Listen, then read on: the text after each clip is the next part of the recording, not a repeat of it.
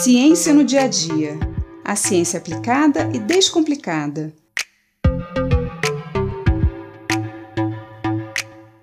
Olá! Seja muito bem-vindo ou bem-vinda ao Ciência no Dia a Dia. Eu sou Mariana Guinter, bióloga e professora da Universidade de Pernambuco, e estarei aqui toda semana falando sobre descobertas e curiosidades científicas e como elas podem ser aplicadas ao nosso cotidiano. Temos falado muito atualmente sobre RNA, DNA, vírus e anticorpos.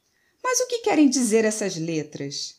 Do que são feitos os vírus e como eles podem nos infectar? O que são anticorpos e como eles funcionam? Bom, DNA, ou ADN em português, quer dizer ácido desoxirribonucleico. Esse nome enorme é dado a essa molécula que está presente em todas as células vivas e que contém todas as nossas informações genéticas, nossas e de todos os organismos que existem no planeta. O DNA pode ser visualizado como uma escada, onde o corrimão é formado por duas pecinhas ligadas, duas moléculas, uma de açúcar e outra de fosfato. E cada degrau dessa escada é composto por mais duas outras moléculas que se unem, que são chamadas de bases nitrogenadas. Essas bases, os degraus, são representadas por letras A, T, C e G, sendo que A só combina com T e C só combina com G. Assim, os dois lados da escada se juntam, formando o que chamamos de dupla hélice, pois é formada por duas fitas, que são os dois lados da escada, e tem um formato retorcido, como uma espiral. A sequência dessas letras do DNA, que é chamada de genoma, nos permite conhecer os genes, que são fragmentos, pedaços desse DNA. O RNA, ou ARN em português, quer dizer ácido ribonucleico.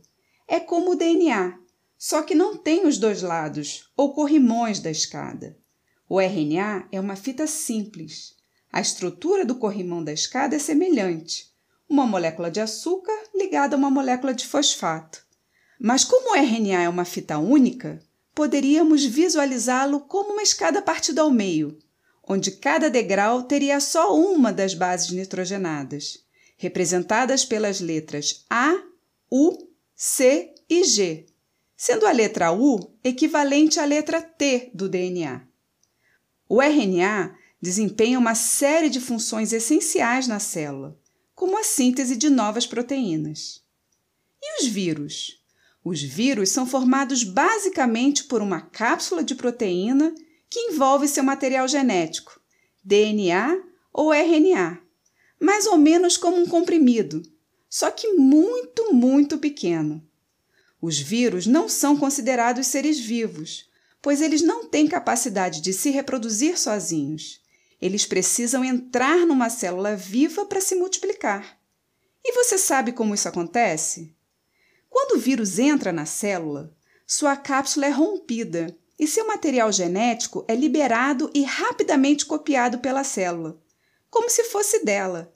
Na verdade, a célula não sabe que aquele DNA ou RNA é do vírus então ela sai fazendo cópias naturalmente.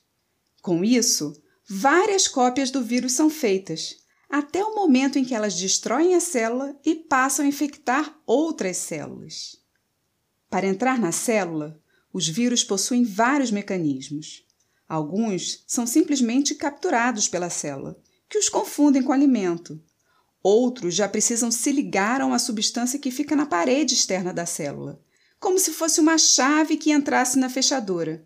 A fechadura da célula reconhece a chave e deixa o vírus entrar. Então, o nosso sistema imunológico, ou sistema imune, age tentando impedir que os vírus ou qualquer outro corpo estranho entrem nas nossas células. De um modo bem geral e simplificado, o sistema imune é formado por células que atacam os vírus e por células que produzem anticorpos. Os anticorpos são substâncias que se ligam aos vírus, não deixando então que eles se liguem às nossas células. Além disso, os anticorpos atuam como sinalizadores, para que as células de defesa do nosso organismo ataquem esses vírus. Alguns anticorpos já nascem conosco, outros nós recebemos recém-nascidos através do leite materno. Mas existem outros anticorpos mais específicos que nós só produzimos quando somos expostos diretamente a algum agente infeccioso ou então quando recebemos uma vacina específica para aquele agente. Mas isso já é assunto para nossa próxima conversa.